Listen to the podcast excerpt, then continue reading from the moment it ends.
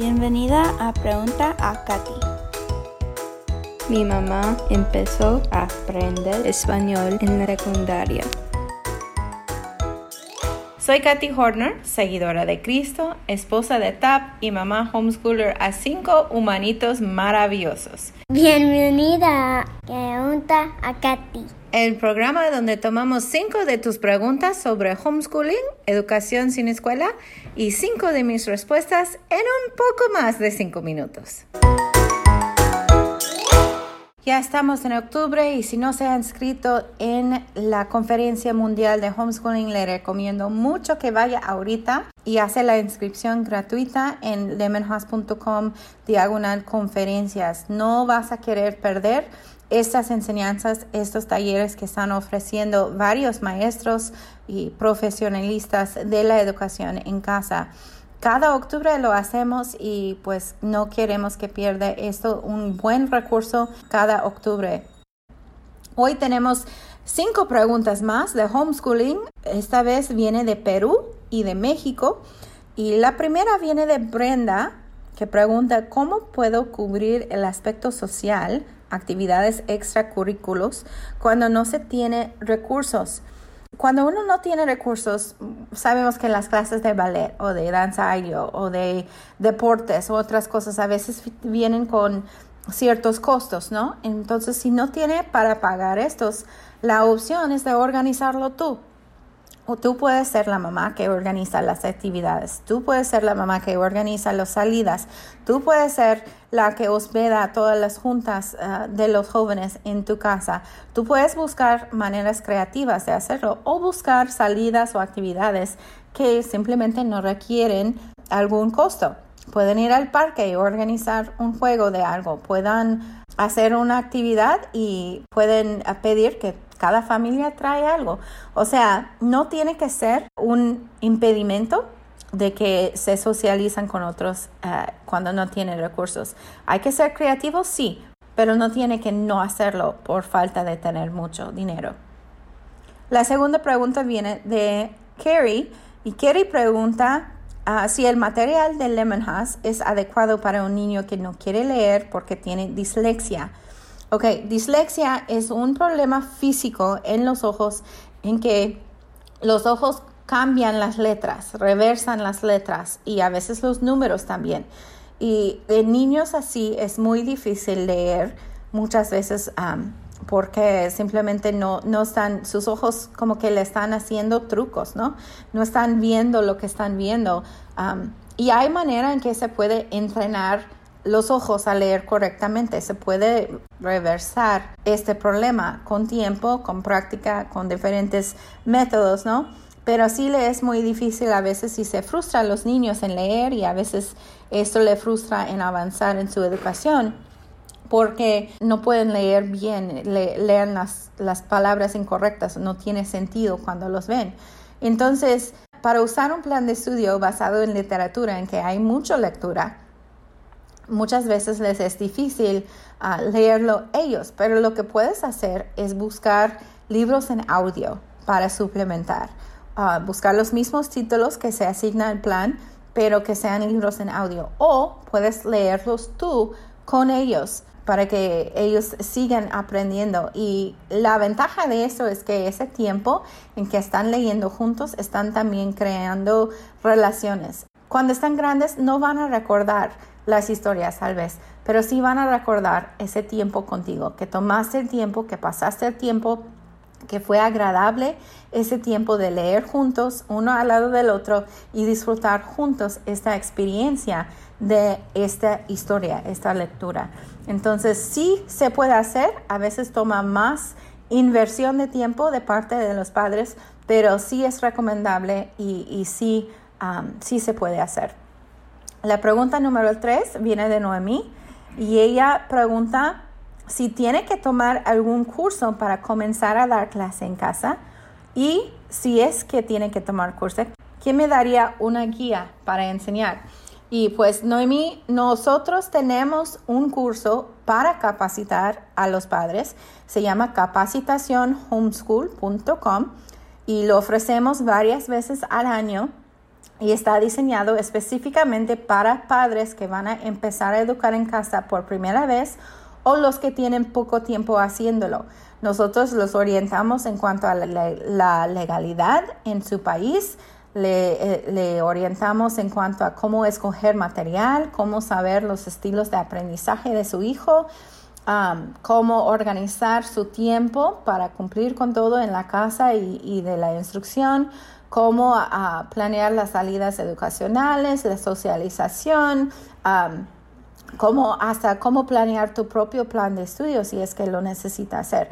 Entonces, todo esto cubrimos en la clase, le estamos básicamente transformando de una madre a una maestra de educación en casa y le recomiendo mucho no soy una de esas que dice que ah, tiene que tener la carrera oficial profesional eh, o una maestría en educación para enseñar a casa. Yo creo que a cada uno que tenemos hijos, Dios nos ha dado el privilegio y el, poder de, de, educar en casa a nuestros hijos. No es necesario una carrera para hacerlo, pero sí hay que seguir preparándonos, sí hay que seguir aprendiendo nosotros también.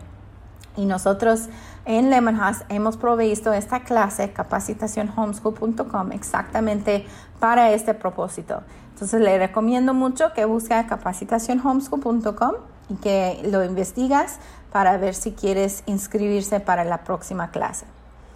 La pregunta número cuatro que tenemos hoy viene de Paola y ella dice, ¿cómo puedo contestar a alguien sin relevancia? O sea, alguien de la tienda o la estilista del salón de belleza, etcétera, cuando preguntan de qué escuela van mis hijos. Y esa es una pregunta que surge mucho. a nosotros, pues, es una pregunta normal, ¿no? ¿A qué escuela van tus hijos? Y nosotros, pues, ah, ah, ¿qué, ¿qué, hacemos, no? ¿Qué, ¿Qué decimos? Una de las cosas que recomendamos nosotros a las familias que estamos enseñando es que pongan un nombre a su escuela en casa. ¿okay? No estamos tratando de recrear la escuela en casa, pero en cuanto a esta pregunta, es bueno darle un nombre a tu escuela en casa. ¿Por qué? Porque cuando vienen preguntas específicamente como estas, ya tienes cómo contestarle. Ya puedes decir, ah, es que mis hijos estudian en Lemon House Academy.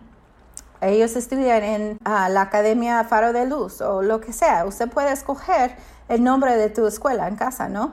Ah, pero así les da una contesta, contestación rápida. Y pues si ellos te empujan, ¿no? Ah, nunca he escuchado de eso. ¿Dónde queda? Pues queda en el barrio de Guadalupe o algo así, ¿no? No tienes que estar muy específica. Y así muchas veces se paran ahí pero en que te faltas una contestación ya es cuando empiezan a ser más curiosos. Esto nos ayuda mucho a poder darle una, una respuesta verdadera que calma las, las otras preguntas. Si realmente están interesados, y ellos también quieran educar en casa, pues es otra cosa y puedes ir más profundo en la tema. Pero para los que solamente están preguntando por conversar, pues esto ayuda mucho. Y nuestra última pregunta hoy viene de Elena. ¿Cómo puedo impartir clase a todos mis hijos? Herramientas para hacerlo, por favor. Bueno, herramientas para hacerlo, Elena, es un plan. Es un plan. Y para uno que tenga varios hijos, recuerda que yo tengo cinco y estamos educando en casa nosotros también. Lo que recomiendo es que buscas enseñar matemáticas, lectura, español en su nivel a cada quien. ¿Ok? Entonces, eh, si tienes uno de cinco años, matemáticas, lectura, español a su nivel.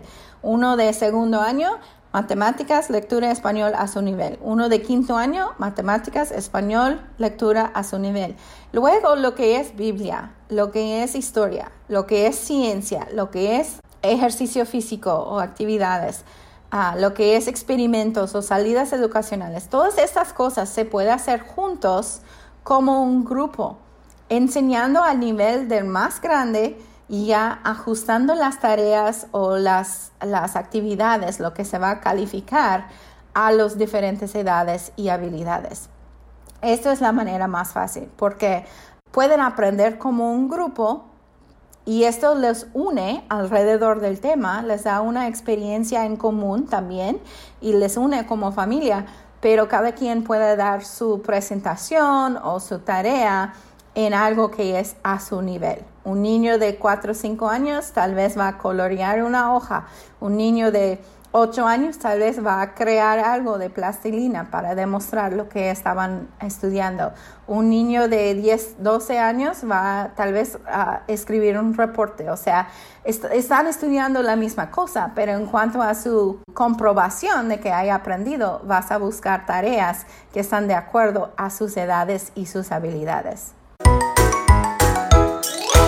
Este podcast es parte de nuestro servicio a familias homeschoolers alrededor del mundo por medio del curso capacitacionhomeschool.com y por medio del plan de estudio Lemon House. Agradezco mucho que hayas pasado tiempo aquí conmigo hoy. Muchas gracias. Y si esto te ha animado o te ha ayudado en alguna manera, ¿Puedo pedirte el favor de suscribirte o dejarme un review o dejarme saber por dejar un comentario en preguntaacati.com? Me encanta leer todos tus mensajes y antes de despedirnos hoy, déjame recordarte que hoy, ahora mismo, Dios les ama a tus hijos y Dios te ama a ti, exactamente como estás, con todas tus fallas, tus temores, tus secretos, tus dones y tus sueños no realizados. No es posible que Él podría amarte más de lo que te ama en este instante. Pero a la vez, amiga, Él desea mucho más para ti. Mi oración es que su gracia y paz te serán multiplicadas en tu vida, en tu hogar y con tus hijos por medio del conocimiento de y relación personal con nuestro Señor Jesucristo. Te mando un abrazo virtual y nos vemos en el próximo episodio.